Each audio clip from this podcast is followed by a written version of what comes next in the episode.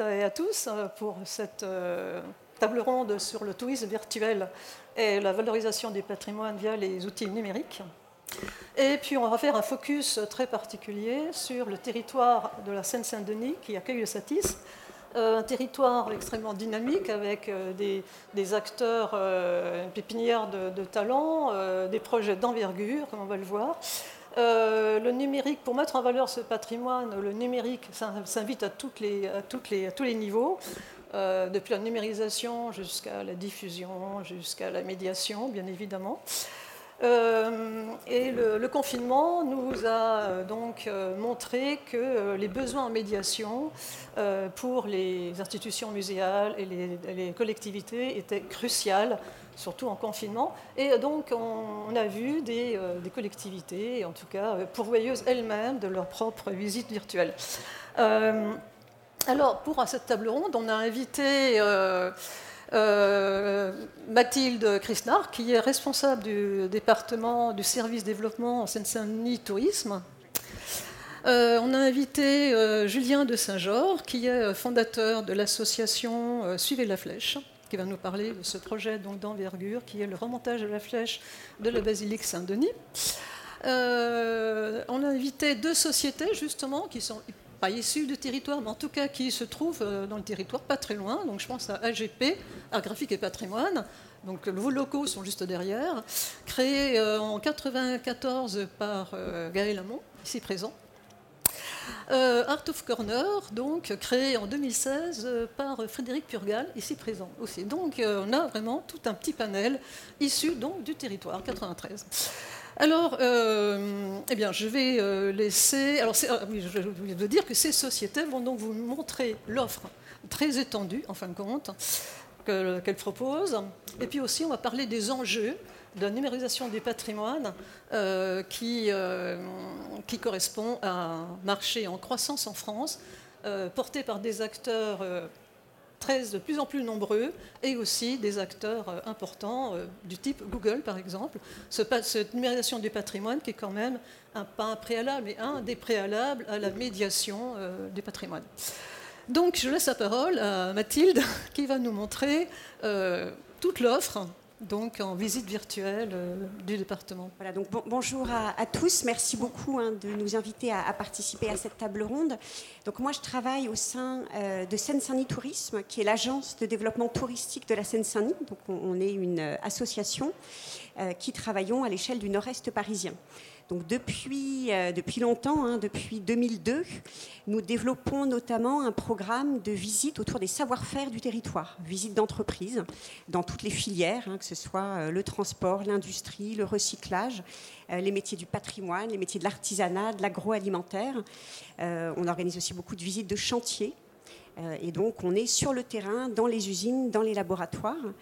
On a développé aussi depuis 2005 tout un programme de balades urbaines. Donc là, on est dans les quartiers, dans la ville, euh, autour de thématiques variées. Ça peut être la ville cosmopolite, euh, le street art, euh, le quartier en mutation, patrimoine, architecture. Et ces balades urbaines, on les anime avec tout un réseau d'acteurs qui peuvent être des, des collectivités, des guides, des associations ou des structures culturelles. Et puis, on organise aussi, euh, ça c'est plutôt l'été, euh, des croisières sur le canal de Lourdes, sur le canal Saint-Denis, euh, sur la Seine, la boucle nord de la Seine vers l'île Saint-Denis, et puis sur la Marne.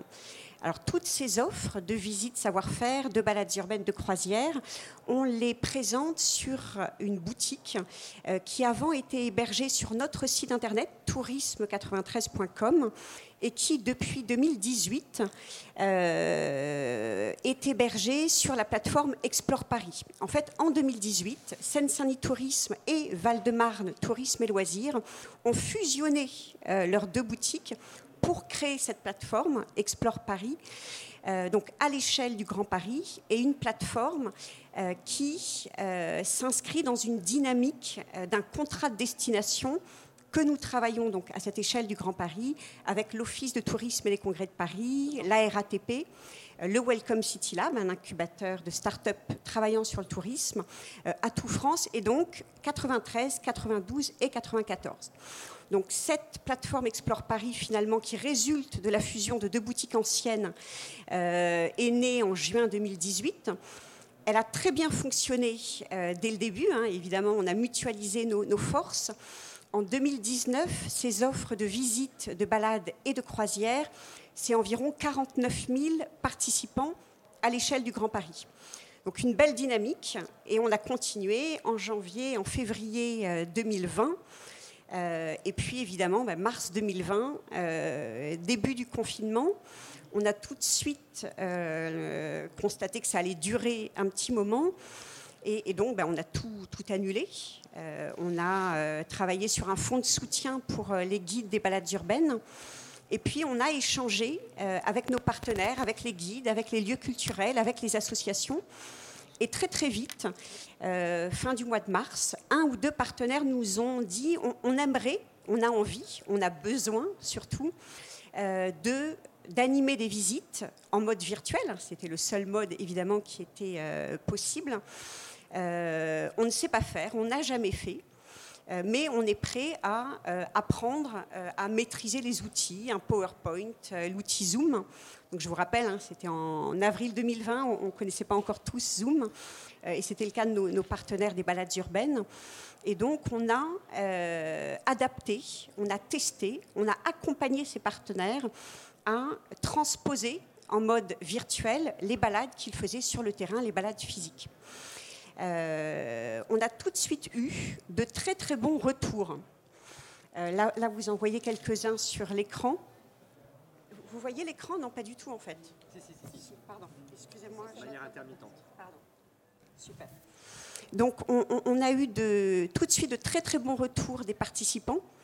Euh, on avait des partenaires qui étaient au début un peu inquiets en se disant ce qui fait vraiment l'ADN de nos balades sur le terrain, c'est la convivialité, l'échange, le partage.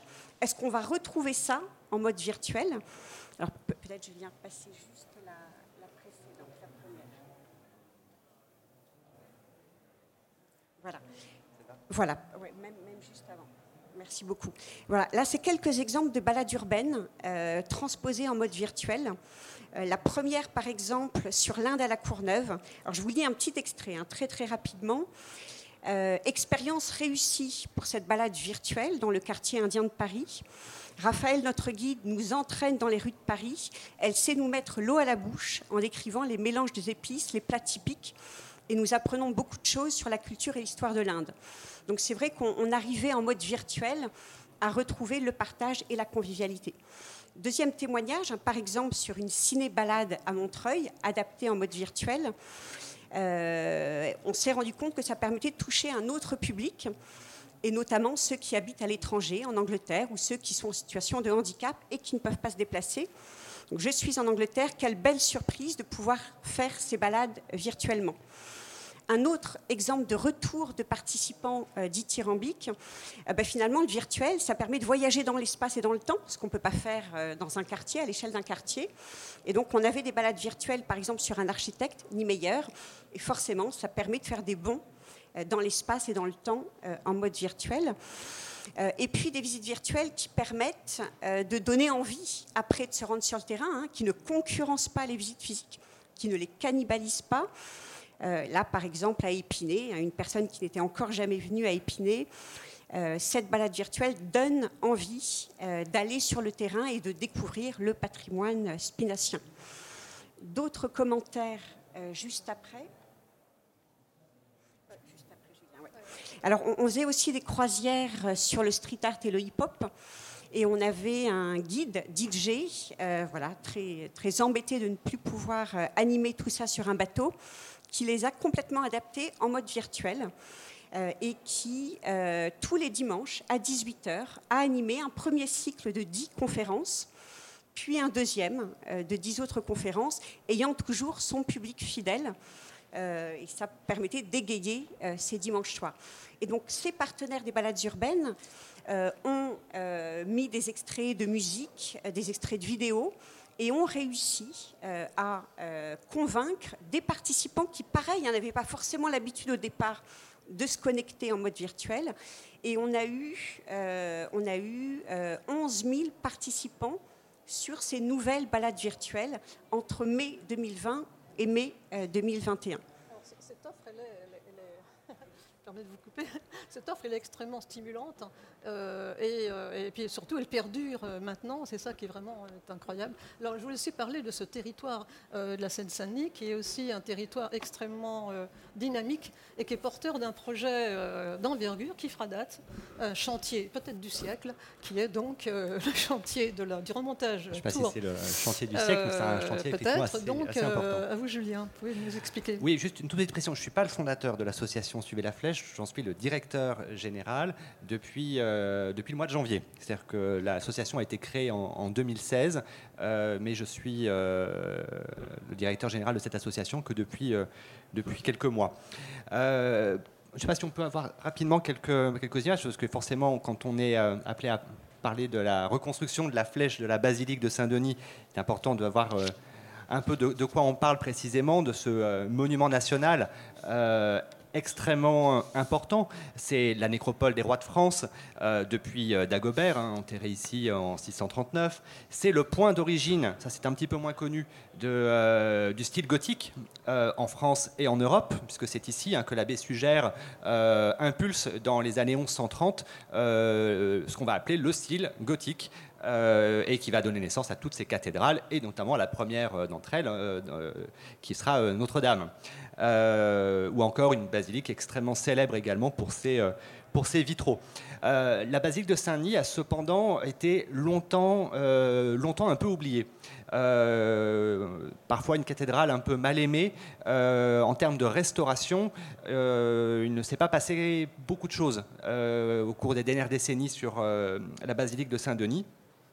Sa fréquentation euh, est aujourd'hui encore très faible. Il faut euh, savoir qu'elle est 100 fois inférieure à la fréquentation de la cathédrale Notre-Dame, alors même que l'intérêt de la basilique de Saint-Denis, la basilique cathédrale, euh, est au moins égal à celui de, Notre-Dame.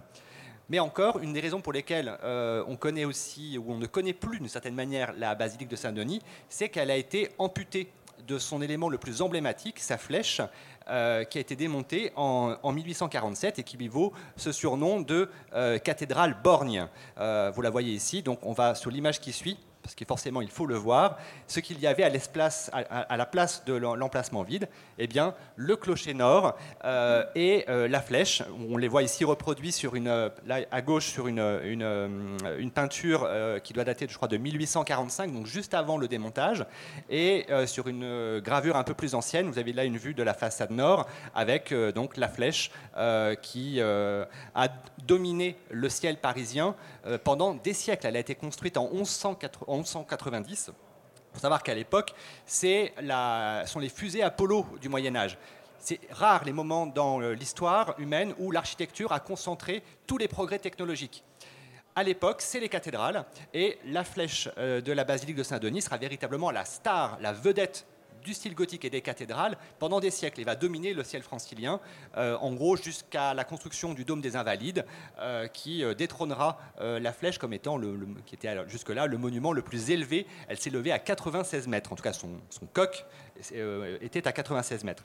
La cathédrale basilique de, Saint-Denis a été foudroyée en 1837, et c'est la raison pour laquelle la flèche a, dû être démontée par François Debré. On parle, quand on parle de François Debré, l'architecte qui était l'un des initiateurs euh, de la restauration du patrimoine, euh, frappé par la foudre, il faut démonter la flèche.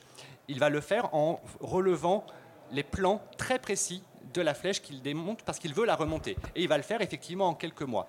Aujourd'hui, les plans que vous voyez ici à l'écran, qui sont les plans de François Debré, font que la flèche de la basilique de Saint-Denis est la mieux documentée de toutes les flèches existantes aujourd'hui. C'est-à-dire que la flèche qui n'existe plus est la mieux documentée de toutes celles qui existent.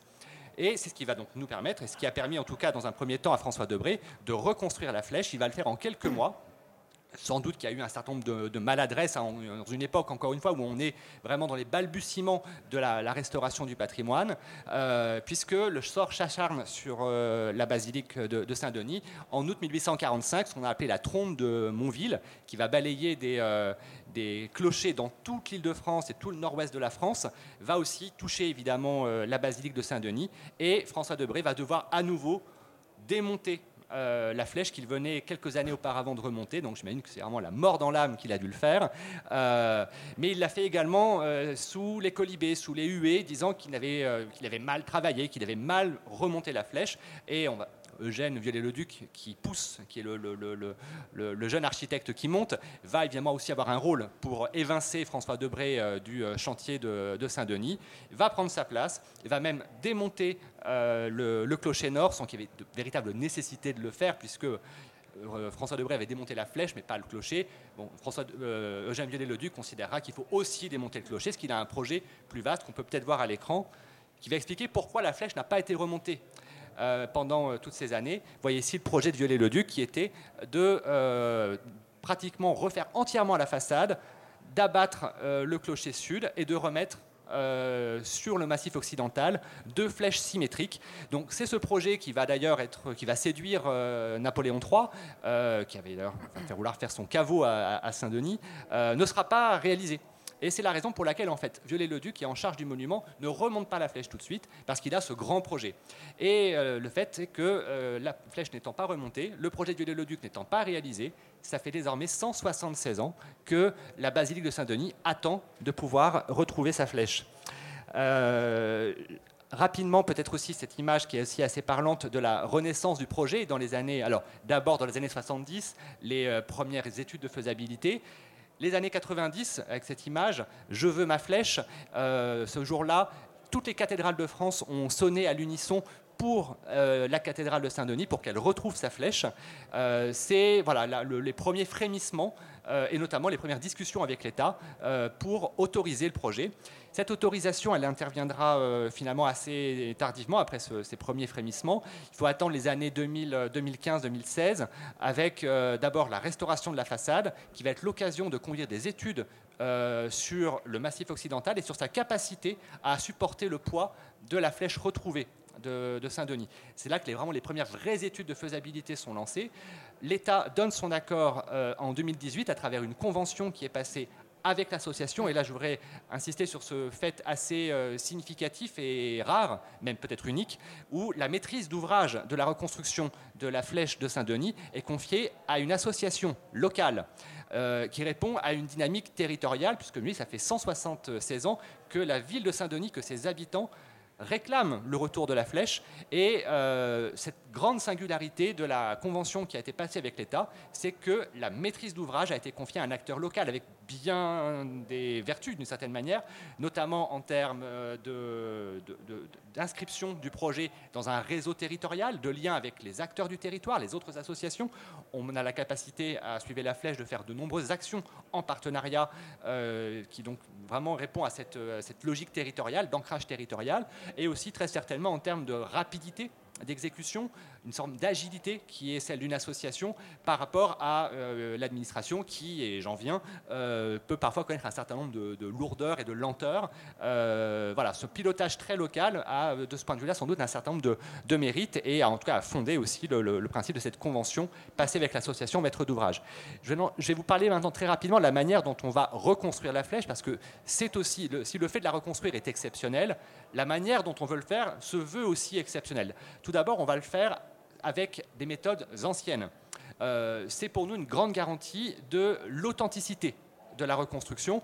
On veut reconstruire la flèche telle qu'elle était avant son démontage en 1847 et on veut le faire avec des techniques anciennes, c'est-à-dire avec une taille qui sera essentiellement une taille de pierre manuelle pas seulement pour les plaisirs des yeux du public, puisque ce sera un chantier visitable, euh, on invitera le public à rencontrer les artisans, c'est pas uniquement pour cette raison qu'on veut le faire à l'ancienne, c'est parce que c'est la seule manière de parvenir à des résultats véritablement convaincants en termes de restauration, c'est-à-dire à obtenir un effet qui vous ne permettra pas de faire la différence entre les pierres anciennes et les pierres neuves.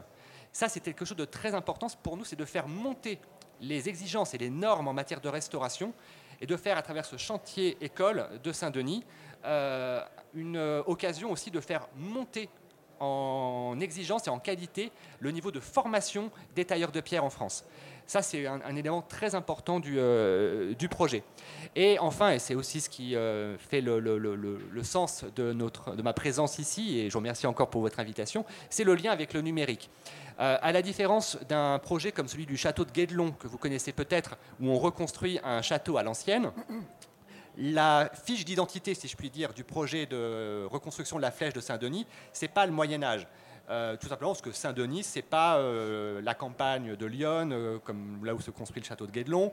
C'est pas non plus une ville comme Provins. Le centre urbain que représente Saint-Denis a un côté très décalé, avec le, pour le dire très, de manière très imagée, les artisans de la reconstruction de la flèche ne seront pas déguisés en artisans du Moyen Âge. Parce que la fiche d'identité du projet, c'est les techniques. Ce qu'on veut mettre en avant, ce sont les techniques. Les techniques anciennes, dans ce qu'elles peuvent avoir de pertinent aujourd'hui, mais aussi les techniques d'aujourd'hui et le dialogue euh, fécond entre les deux.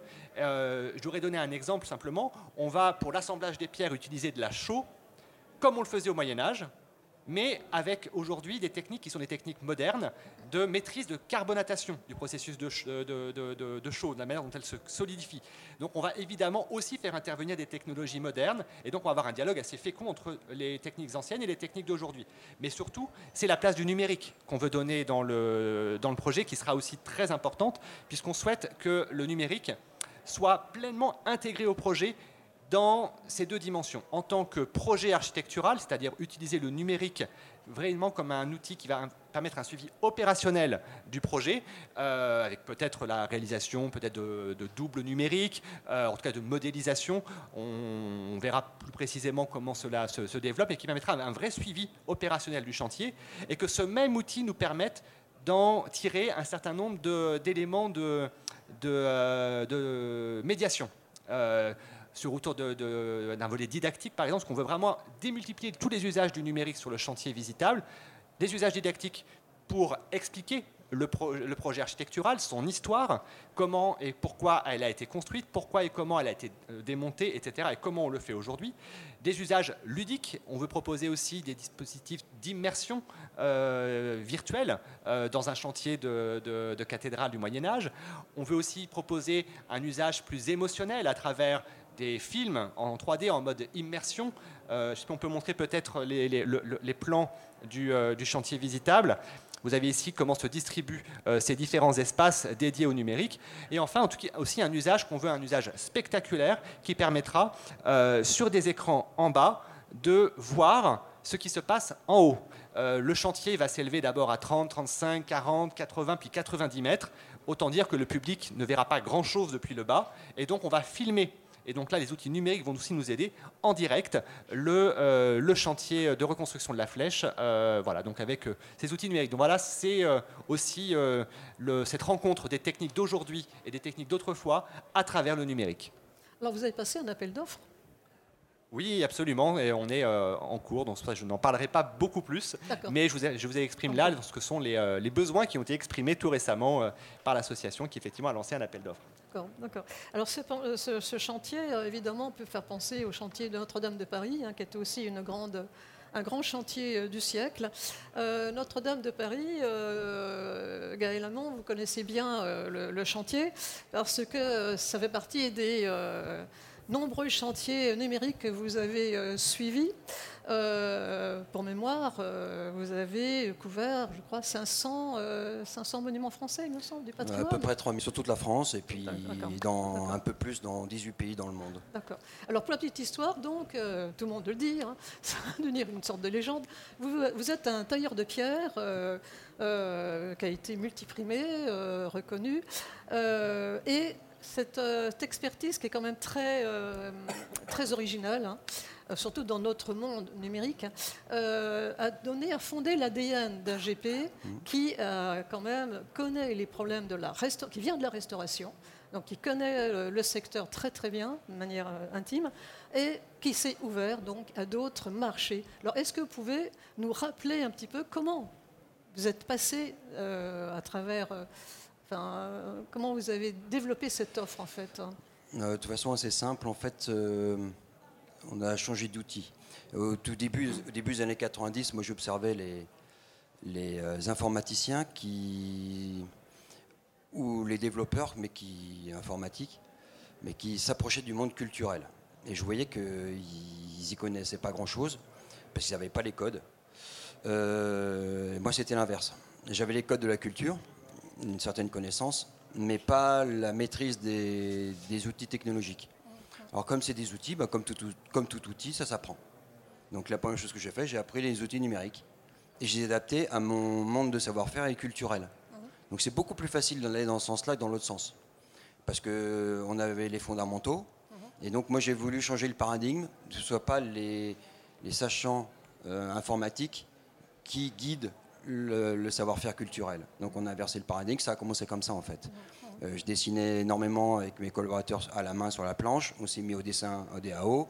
De la DO, on s'est mis à la 3D. De la 3D, on s'est mis à la, au laser en 97. Et puis, et puis après, comme l'ADN de l'entreprise, c'est la RD et tout ce qui est novateur, mm. et ben depuis 27 euh, ans maintenant, on a une cellule importante de veille technologique et de RD qui nous permet d'être souvent en avance sur ce qui se fait. Parfois trop d'ailleurs, ça a été dommageage pour l'entreprise. Quand on arrive trop tôt, ben, ça ne fonctionne pas. Euh, donc maintenant, on a mis un peu le, le bémol là-dessus, mais on suit toujours ça. Et c'est comme ça qu'on est arrivé à développer des tas et des tas de choses que vous pourrez voir tout à l'heure dans, le dans le teaser qui va être diffusé. Tout à fait. Alors, quand on parlait d'adapter des, techniques qui viennent d'autres, issues d'autres champs, euh, vous avez été aussi un des premiers à adapter le, BIM, le BIM qui est donc la maquette numérique euh, qui est très familière aux architectes, hein, mhm. donc euh, dans les constructions actuelles, au patrimoine. C'est ça, en 2010. Donc ça, c'est intéressant, en 2010. En 2010, oui. Alors, il euh, faut savoir que le BIM, la maquette paramétrique, existe depuis très longtemps, hein, depuis que la 3D existe, sauf que ça n'a pas été industrialisé comme ça a été fait depuis euh, euh, au début, les débuts 2000. Mhm. En fait, le déclencheur pour un éditeur comme Autodesk qui a vulgarisé le BIM, ça a été après le World Trade Center, c'est de faire le nouveau projet entièrement en BIM. et c'est comme ça qu'après c'est démocratisé. On a commencé en 2010. Euh, et, puis nous, on est convaincus que c'est quelque chose qui va perdurer pour la sauvegarde du patrimoine, puisqu'on est dans le durable. Et avec les nouvelles normes qui arrivent sur le durable, on va plus avoir le bâtiment jetable comme on le fait encore aujourd'hui. On fait un bâtiment, au bout de 30 ans, on le rase et puis on en met un autre. Là, on est sur d'autres dimensions hein, de durable. Donc pour durer, il faut s'entretenir. Il faut entretenir un bâtiment et pour l'entretenir, il faut de quoi le mesurer, mesurer euh, cet entretien. Et la maquette BIM, ce qu'on appelle la, maquette intelligente, euh, permet d'avoir un entretien sérieux des périns sur un bâtiment. C'est un outil de gestion. Oui, puis le BIM, le numérique permet aussi donc euh, ouvre sur toute la médiation parce que de plus en plus les, grands chantiers de restauration sont accessibles au public. il y a une volonté de rendre accessible au public euh, et, évidemment tout ce qui est simulation, modèle 3D, euh, la porte ouverte donc à, cette accessibilité du projet. Et donc là vous avez plusieurs projets qui ont comme ça marqué l'évolution donc d'AGP, l'AGP qui qui a quand même 27 ans, hein, donc parmi les pionniers euh, de la, en France. Hein. Mhm. Euh, et euh, vous êtes. Alors, comment est-ce que vous avez. est-ce que c'est facile d'adapter, en fin de compte, une, maquette, une maquette numérisée d'un bâtiment à, la, à des dispositifs comme la réalité virtuelle, comme la réalité augmentée, etc. Vous avez, C'est facile à partir du moment où on s'est posé toutes les questions en amont. Si, une fois qu'on a fini la maquette technique, on se dit ah maintenant je vais en faire euh, autre chose, c'est trop tard. Parce qu'on entretient, on, met en place un processus qui n'est pas forcément compatible avec les deux. Mais si dès le démarrage on se dit ma base de données ou ma data va me servir en même temps à faire du technique et aussi de la médiation, là ça fonctionne. Mais c'est dès le départ qu'il faut se poser la question. En cours de projet, généralement, il vaut mieux tout refaire et reprendre. On est beaucoup plus efficace et sérieux en le faisant comme ça. Donc c'est vraiment euh, la structuration même du projet qui permet de faire les deux. Oui, mais souvent, la maîtrise d'ouvrage n'a aucune idée par moment euh, de, ce qu'elle va faire après avec sa base de données. Alors comment vous opérez? Bah, C'est notre devoir de conseil. C'est nous, à la, base, où on explique au maître d'ouvrage bah, quel est le champ de possibilités qui s'offre à lui. Bah, en fonction de plein de critères, de ses budgets, des délais, de qui est le public, euh, quel est le chantier, enfin il y a tout un tas de critères. Et, et on peut démontrer avec notre expérience tel et tel sujet sur lequel ça peut s'appliquer rien ne vaut l'exemple aussi quelquefois pour être démonstratif. Donc comme on a beaucoup de références et beaucoup d'exemples, c'est plus facile de le montrer que de le décrire juste euh, en une belle parole, parce qu'en même temps aussi on est une entité commerciale en tant qu'entreprise, donc on peut très bien aussi croire qu'on est là juste pour vendre un service, un produit, alors qu'en montrant déjà des choses réalisées, c'est beaucoup, beaucoup, plus facile euh, pour euh, montrer ce qui est faisable et rentrer dans une pédagogie constructive avec le maître d'ouvrage. Oui, mais vous êtes aussi force de proposition, hein, parce que je pense au musée virtuel, et même là, par exemple, les premiers dispositifs en réalité augmentée mobile, oui. donc vous avez développé euh, c'était euh, venait d'une demande euh, spécifique ou alors c'est vous qui avez un peu impulsé cette, c'est venu De, de c'est venu du concours Futur en scène. C'était le premier concours Futur en scène de mémoire, c'est en 2009 avec Cap Digital. Mhm. Et, on était dans les premiers membres à rentrer dans Cap Digital. Et, et ça nous a stimulé. En fait, ce Futur en scène, on avait quand même une subvention intéressante. Euh, on n'avait pas la taille qu'on avait aujourd'hui. Hein. Mais, euh, et on s'était lancé sur. Ben, L'iPad n'existait pas à l'époque, puisqu'il est sorti deux ans plus tard. Euh, et donc on, a bossé sur Ogre avec une tablette Samsung, le Q1, qu'on a été trouvé au Japon. Et on a bricolé quelque chose avec ça, avec l'aide de Cap Digital, avec des QR codes monstrueux, ils faisaient 40 cm par 40 cm, il y en avait tapissé partout dans la pièce, mais que ça fonctionnait très bien et c'était très spectaculaire. Donc on était en 2009, et de là découlé des tas, des tas de sujets derrière. Euh, c'était une première en réalité augmentée mobile dans la culture. Et derrière, après, il y a des tas d'autres startups qui ont été montées. Nous, on a développé des tas de projets autour de ça. Ça a été vraiment un déclencheur dans le monde dans lequel on est aujourd'hui pour euh, démocratiser ces, ah techniques-là. C'était très très stimulant. Quoi. Et comment vous êtes venu à la réalité virtuelle? Par la, bah, par la fascination de, de l'image. Euh, c'est assez simple, euh, puisqu'il y a le fameux proverbe qui dit qu'une image vaut mieux que mille mots. Eh bien, c'est vrai. Et, euh, et, dans notre métier, une image peut être aussi trompeuse. C'est-à-dire qu'une belle image, elle peut être très belle, mais très fausse. On le voit souvent au cinéma. Au cinéma, on voit des très belles images avec des contextes historiques euh, à pleurer. Euh, nous, on n'est pas dans ces démarches-là. Euh, c'est ce qu'on peut aussi dans les jeux, dans les jeux vidéo. Par exemple, on a des très belles récussions, par exemple chez Ubisoft, mais on essaie bourré d'anachronisme. Ça gêne personne quand on fait un jeu. Nous, ça nous gêne en tant que professionnel. chez Ubisoft. Hein. Oui, mais on n'a pas à voir les mêmes.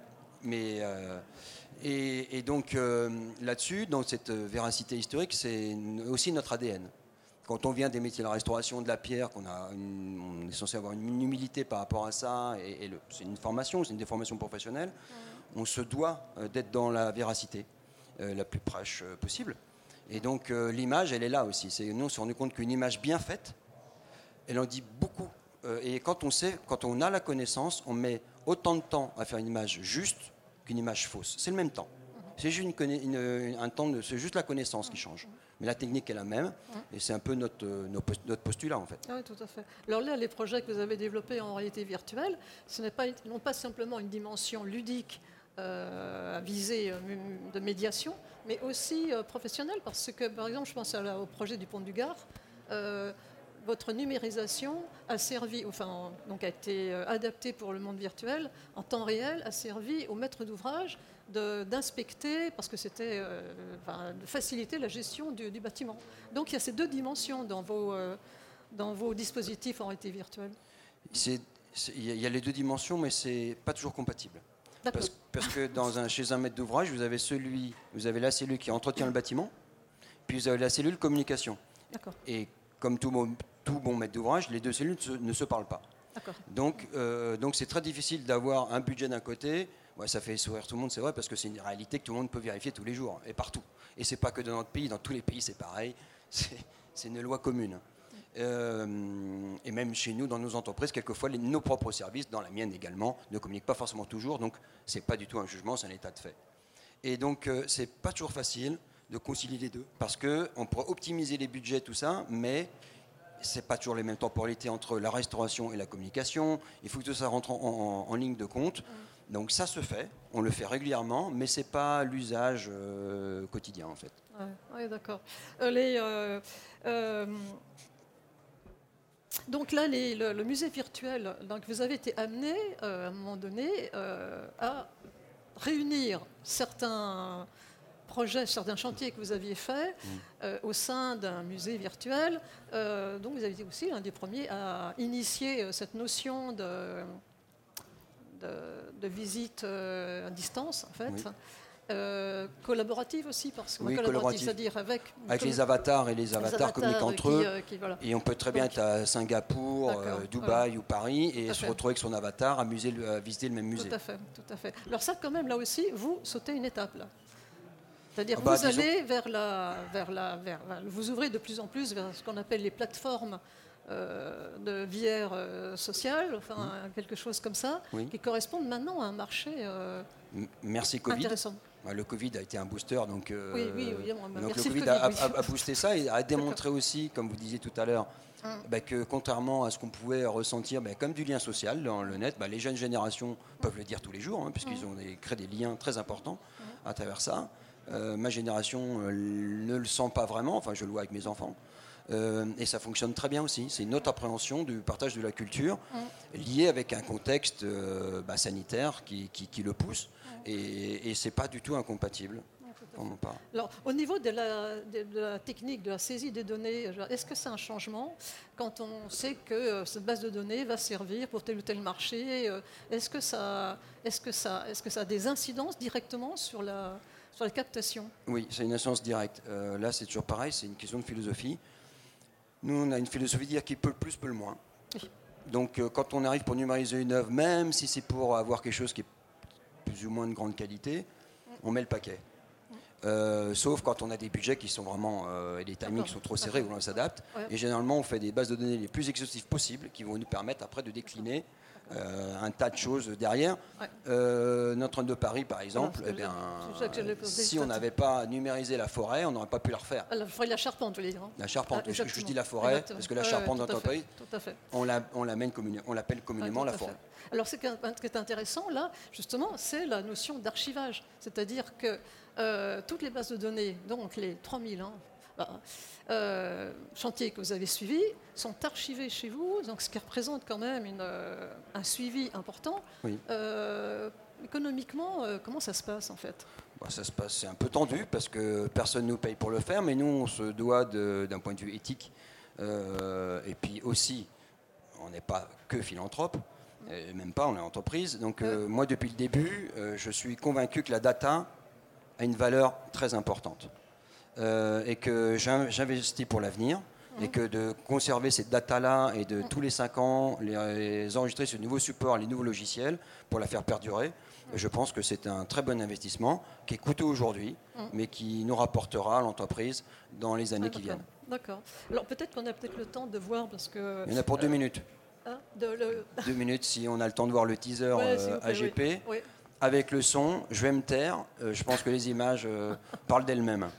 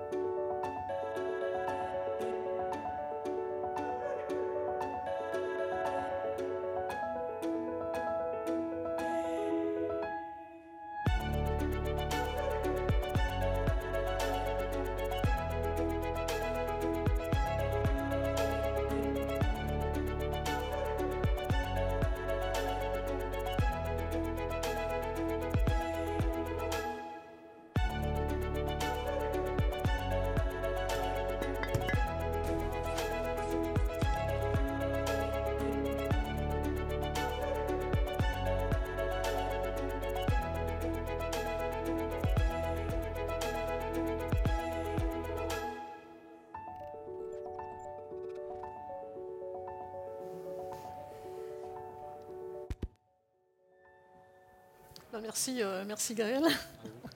Je préfère un peu l'applaudir parce que c'est vraiment impressionnant. Alors, euh, je crois que vous avez euh, quelque part, pas tout le patrimoine français, mais une bonne partie du patrimoine français. Dans vos. Oui, alors on a travaillé dans toutes les régions de France et puis donc ça fait quand même longtemps, puis on est pionnier, puis on est leader, donc oui, effectivement, on a, on a beaucoup de moyens, puis on a été longtemps, longtemps seul. Pendant 15 ans, on était seul.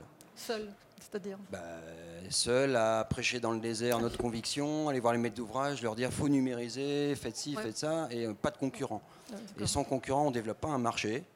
Et depuis une dizaine d'années, enfin des concurrents.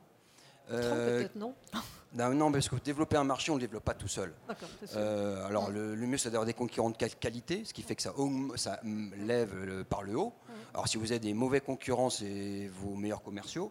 Mais en même temps, si vous avez une émulation qualitative euh, dans vos métiers, bah, ça le développe. Le, gâteau est plus important.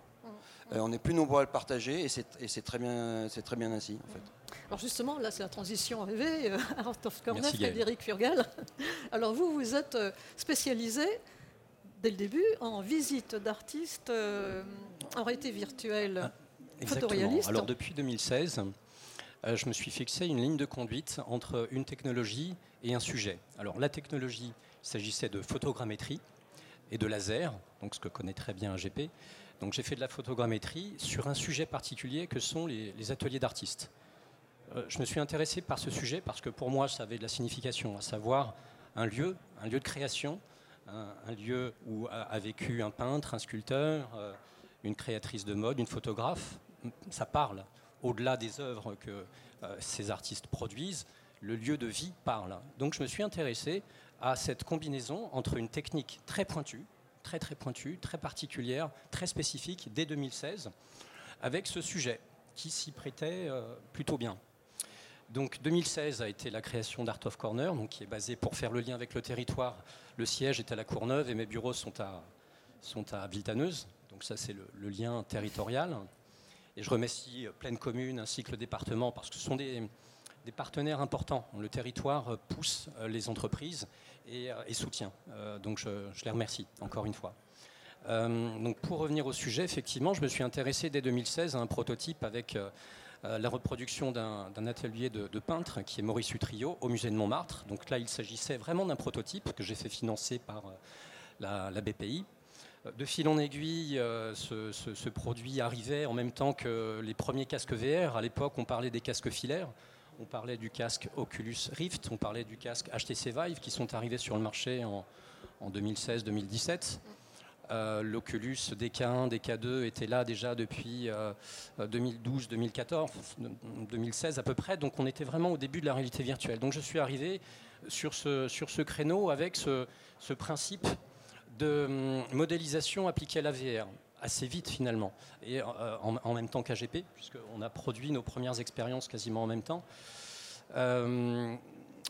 L'atelier du trio a bien fonctionné, il a eu de la visibilité, ce qui m'a permis d'enclencher un petit peu bah, le, principe euh, euh, commercial, c'est-à-dire euh, une commande. Paris Musée m'a fait confiance avec une, commande, une, belle commande sur l'atelier du sculpteur Antoine Bourdel, donc que j'ai modélisé en, en 2018 et qui a été là ma première expérience vraiment à destination du public.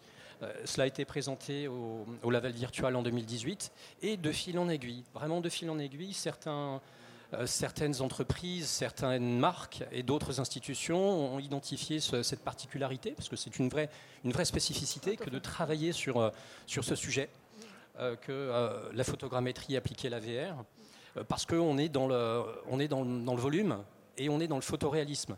Donc quelque part, on crée des univers virtuels, hein, ce qui est un petit peu la, notion à la mode aujourd'hui, mais euh, avec cette couche supplémentaire de photoréalisme. Donc Paris Musée m'a fait confiance et m'a donné cette visibilité. De là, dès lors, euh, dès 2018-2019, sont arrivées de, belles commandes, de beaux chantiers, de belles, euh, oui, de très beaux projets. Une, une grande marque du luxe m'a fait confiance pour modéliser un appartement entier, ayant appartenu à une très grande dame de la couture, de la haute couture, pardon, euh, rue Cambon. Euh, Et donc oui, c'est un gros chantier parce que euh, voilà, il y a tout un appartement à modéliser avec du scan, avec de la photogrammétrie, des objets doivent être également modélisés en, parallèle et on doit raconter une histoire. Voilà. Donc on fait de la narration euh, sur une base très très technique. Le storytelling devient de plus en plus important actuellement le storytelling Bien sûr, oui, tout à fait. Mais dès que la première brique technique dès 2015-2016 est posée, euh, dès 2017, 2018, 2019, on, s'intéresse à faire la combinaison entre narration et technologie, ce qui est juste indispensable pour intéresser un, large public. Donc là, en l'occurrence, il s'agissait d'intéresser les salariés de l'entreprise en question. Euh, cette entreprise m'a demandé en même temps une visite pour le web et une visite en réalité virtuelle. Donc là, il s'agit de deux technologies complètement différentes. Pourquoi? Parce que pour la visite web, on a fait de la photo 360 gigapixels pour avoir un rendu en ligne et faire la visite virtuelle de cet appartement en ligne à l'intention des salariés du groupe dans le monde entier sur leur propre intranet. Puisque vous l'avez compris, ce n'est absolument pas destiné au grand public. La visite en VR, donc volumétrique photoréaliste, est à destination, je dirais, d'un usage plutôt événementiel. Voilà, ça c'est un projet. D'autres projets ont suivi. Euh, j'ai eu l'occasion de travailler donc, pour un sujet autour de la tour Eiffel, avec la reproduction du bureau de Gustave Eiffel au troisième étage de la tour, avec cette spécificité qui était de travailler sur un mix entre vidéogrammétrie et photogrammétrie. Donc photogrammétrie pour la recomposition du bureau actuel, qui est visible au troisième étage, donc on a modélisé complètement, qu'on a étendu, puisqu'il fallait euh, pouvoir permettre une narration. Et donc, dès lors, on a étendu la surface de, euh, de cet espace pour intégrer un personnage qui a lui-même été capté par vidéogrammétrie. Donc on, est, on peut tourner autour de l'acteur qui représente Gustave Eiffel. Donc là aussi, c'est un sujet intéressant parce qu'on va à chaque fois au-delà et de plus en plus loin dans les technologies. Euh, RMN euh, GP, donc la Réunion des musées nationaux Grand Palais, m'a fait confiance également sur la production d'un contenu en, en, relation avec six chefs-d'œuvre de la sculpture. Cette expérience a été créée sur la base des euh, de, modélisation qui ont été effectuées pour la plupart par l'agence photo de la, RMN. Donc, ils m'ont transmis les modèles 3D. Euh, voilà, ça c'est l'image intéressante. Voilà, c'est l'image principale de l'expérience, qui a été créée pour Oculus Quest 2. Donc, c'est-à-dire qu'aujourd'hui, on va sur du casque autonome. Euh, je parlais des casques filaires euh, des années 2016-2017. Aujourd'hui, pour moi, le futur de la VR, ce sont les casques autonomes, c'est-à-dire les casques qui sont aujourd'hui suffisamment puissants pour afficher une expérience de très belle qualité. Cette, euh, expérience-là vous permet d'être en taille réelle face à, à six chefs-d'œuvre de la sculpture, avec de nombreux médias. Euh, c'est une expérience euh, accessible en français et en anglais, euh, faite avec bah, toutes les compétences de la RMNGP en termes d'ingénierie culturelle. Donc j'ai pu bénéficier de, de l'écriture, de la présentation de, chacune des œuvres, mais également des images. On aura l'occasion de voir une, petite bande-annonce par rapport à, ce contenu. Donc aujourd'hui se pose la question de la diffusion on n'en a pas parlé, mais la diffusion est effectivement capitale. On pense plateforme, on pense euh, ce qu'on appelle LBIS, euh, Local Based Entertainment, donc des salles d'arcade équipées VR, et pas qu'en France, à l'étranger également. Donc ça, ce sont des sujets importants. Mais juste pour revenir un petit peu à l'étendue du type d'approche que je, propose, voilà, aujourd'hui, un, exemple comme l'appartement de Bettina Reims dans, le Marais m'a permis de pouvoir faire une, une, modélisation de son, de son bureau, en même temps de l'ensemble des pièces autour du patio. Donc là, c'est un appartement de 300 mètres carrés. L'expérience est visible à l'Institut pour la photographie à Lille et sera très prochainement visible sur les, plateformes de, de téléchargement. Donc voilà, ça c'est un petit peu moi mon, cœur d'activité. Ce sont des visites virtuelles de, très immersives, très, euh, très interactives également. Et on, raconte une histoire. Voilà. J'ai la chance de pouvoir aussi travailler sur un second projet avec Paris Musée sur la maison de Victor Hugo à Guernesey. Donc là encore, on prévoit en début 2022 de faire la captation de, cette maison splendide qui s'appelle Hauteville House, où a vécu Victor Hugo pendant une quinzaine d'années. Et on va raconter son histoire au travers d'une expérience qui sera visible sur les mêmes casques, c'est-à-dire sur des casques autonomes, mais également dans des salles d'arcade, et pas qu'en France, parce que des, marchés comme euh, en Asie ou en Amérique du Nord, sont intéressés par ce type de sujet. On a la chance d'avoir un patrimoine extraordinaire et aussi la chance d'avoir des entreprises, je l'espère en tout cas, euh, qui sont capables de reproduire de très belles expériences. Donc nous sommes à ce niveau de la croisée des chemins où nous pouvons faire ce mix entre qualité du sujet et qualité de réalisation technique. Voilà, ça c'est en tout cas mon ambition aujourd'hui, c'est d'aller au-delà d'une qualité de production, mais aller aussi vers une stratégie de diffusion de distribution, ce qui n'est pas forcément euh, maîtrisable, en tout cas hum, compréhensible aujourd'hui. C'est vrai que porter un casque, bon, euh, un casque autonome, c'est plus facile à porter qu'un casque filaire, ça c'est évident. Aujourd'hui, on est capable d'avoir des valises qui contiennent plusieurs casques autonomes. On est capable aujourd'hui de faire de l'animation euh, VR, l'animation euh, hors site, c'est-à-dire dans des collèges, dans des lycées, dans des, bibliothèques. Aujourd'hui, c'est notre marché. Notre marché en France est là. Il est dans le, le physique, c'est-à-dire en termes d'animation. En tout cas, moi, c'est de cette façon que je le vois en termes d'animation sur site, mais également en termes d'accessibilité sur les plateformes de téléchargement, parce que nos produits sont aussi à la croisée des chemins entre de l'animation sur site, je dirais le principe des salles de cinéma, voilà, tout simplement, mais également sur le principe des plateformes de téléchargement. C'est-à-dire que nos contenus sont des applications que vous téléchargez dans le monde entier et qui sont accessibles dès lors que vous disposez d'un casque correspondant. Voilà, dans les grandes lignes.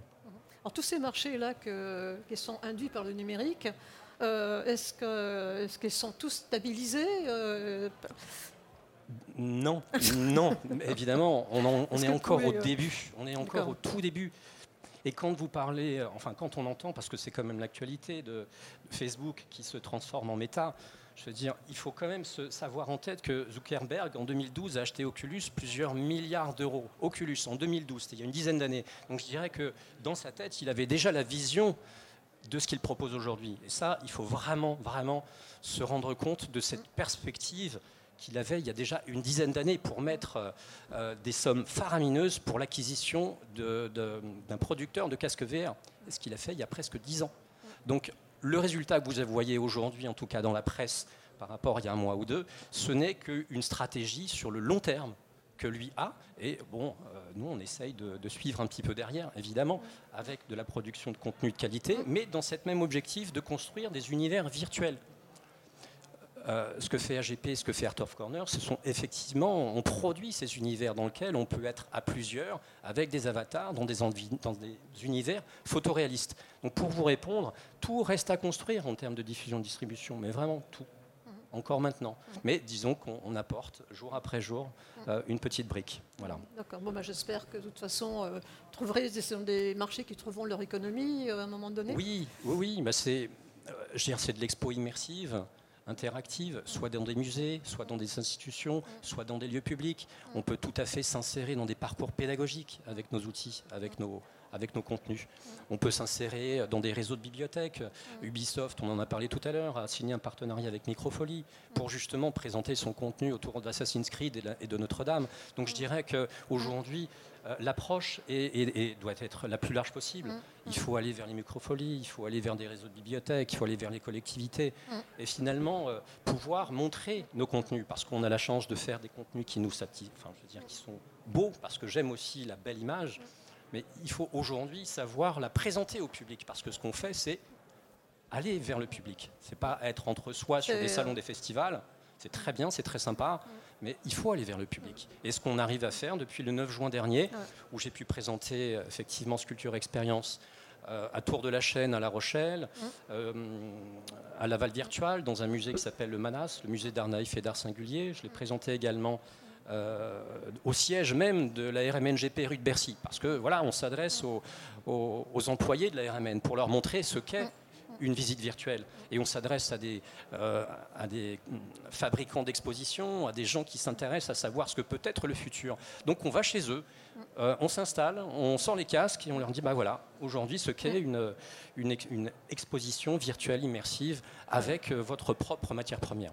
Vous êtes Art, of Corner, vous n'avez jamais justifié aussi bien de votre nom. Oui, oui, oui. alors je suis assez content d'avoir, depuis 2016, suivi cette ligne directrice parce que j'ai la chance, j'ai vraiment cette chance d'accéder à des lieux extraordinaires et de pouvoir en faire des modélisations, des, des reproductions, raconter une histoire par-dessus et de transmettre cela du public. Ça, c'était vraiment une vraie chance depuis 5 ans, 6 ans déjà, depuis le début de mon activité, de, de, faire ce travail.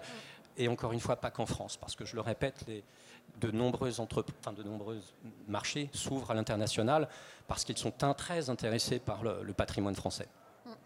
Et alors, euh, marché international, certes, mais il faut avoir une taille, euh, une stature euh, pour avoir accès à ces marchés. Bon, là, juste un aparté parce qu'on n'a plus trop, le temps, mais euh, comment C'est pas facile parce que la France connaît beaucoup de PME, donc comment avoir une, une stature suffisante pour gagner ces types de marchés? ben, En faisant ce que j'ai fait il y a six très, mois. Très brièvement. Hein. Ah, brièvement, je me suis associé, j'ai fait rentrer euh, un associé, euh, une ETI française, euh, présente dans une, une, centaine de pays dans le monde, pour m'aider à me développer à l'international. Et La je ne cherchais manière... pas des financiers, je cherchais des entrepreneurs spécialisés dans le développement du savoir-faire français à l'international pour aller beaucoup plus vite, beaucoup plus loin et à plusieurs. Donc pour moi, c'était ma solution. Il y en a sans doute d'autres en se développement avec du financement. Moi, je l'ai fait en m'associant. J'espère que ça va marcher parce que c'est important euh, actuellement euh, d'avoir des entreprises françaises euh, fortes. alors je vous remercie beaucoup. Alors je vais savoir, est-ce que au niveau du public, là, parce que je vois qu'on a atteint, voilà, est-ce que vous avez des questions à nos quatre interlocuteurs? Ça, La question s'adresse aux, aux pionniers que vous êtes quelque part, mais c'est vrai que je me demandais si vous aviez déjà été contacté vous-même par les industries du jeu vidéo ou du cinéma pour valoriser les contenus, les datas que vous avez déjà produits, au-delà des réseaux nationaux, culturels dont, vous faisiez mention tout à l'heure. Je, ferai une petite réponse rapide. Oui, effectivement, certains euh, intervenants dans le, secteur du cinéma euh, sont intéressés par euh, numériser des décors, par de la modélisation classique, scan ou photogrammétrie. Oui, donc oui, enfin, ce que l'on fait peut s'appliquer à tellement de domaines. Alors nous, on n'est pas connus de, de, ce milieu-là, donc euh, on est très peu sollicité. On est sollicité pour un sujet très particulier parce qu'on est identifié comme euh, avoir une grosse base de données. Mais c'est choses sur lesquelles on va, on va travailler, euh, on est déjà dessus. Donc on va bientôt se faire connaître de ce milieu-là. Oui, on a beaucoup de patrimoine audiovisuel, en plus des patrimoines que vous êtes en train de créer. Qu'est-ce que la VR peut faire pour mettre en avant le patrimoine audiovisuel à plat, qu'est le cinéma, qu'est l'audiovisuel? Comment le réenchanter? Comment le, le, le, montrer différemment? Alors, je pense qu'aujourd'hui, on est encore euh, en train de croiser deux technos, la 3D et le à plat, je dirais. Dans de la 3D, on peut insérer de l'image, tout à fait. Parce que ce que j'ai fait dans Sculpture Experience, on a pu euh, euh, insérer des petites vidéos qui viennent euh, compléter, enrichir le parcours de l'utilisateur qui va pouvoir tourner autour d'une œuvre en 3D, mais à côté, il aura une vidéo qui va lui expliquer, qui va lui donner les clés de la lecture d'une sculpture. Donc on peut insérer euh, ce, ce, ce, type d'éléments à l'intérieur d'une expérience. C'est pas incompatible. Ouais, je pense qu'il suffit d'être créatif en fait. voilà, je pense que la solution, elle n'est pas technologique, elle est créative. Voilà. J'ai pas vu le début de la présentation, mais alors, euh, sur la fin, on a plus parlé de patrimoine culturel. Est-ce que sur le patrimoine industriel, il y a les mêmes, euh, euh, le même en, en, engouement donc, à utiliser ces technologies, donc soit pour des visites immersives d'entreprises ou de, ou de lieux plus, plus industriels? Oui, c'est copier-coller. Hein. En plus, l'industrie a plus de moyens que la culture. Donc, euh, il y a beaucoup plus de développement de numérisation dans l'industrie que dans la culture par le, juste par le phénomène économique en fait. Oui, bonjour. Euh, je me demandais, au-delà de la captation enfin, volumétrique ou scan, de l'interactivité de la narration, est-ce que vous allez aussi jusqu'à rajouter des éléments, par exemple virtuels en animation, pour créer justement ces narrations, ou vous contentez vraiment de, réalisme enfin, j'entends. Alors, je, rebondis par rapport à ce que disait Gaël, c'est de la créativité, donc on peut tout combiner, absolument tout. On peut mixer 2D, 3D, euh, images, euh, CGI. Euh, on, a, des bonnes équipes de créatifs et oui, on peut tout à fait envisager ce, type d'approche. Et je dirais même au-delà, c'est-à-dire l'approche sonore est juste capitale en complément. Donc sur un projet pour, pour House, j'ai une coproduction avec une structure qui s'appelle Narrative qui a cette compétence justement sonore pour que, faire en sorte que l'expérience soit complète, aussi bien visuelle que sonore.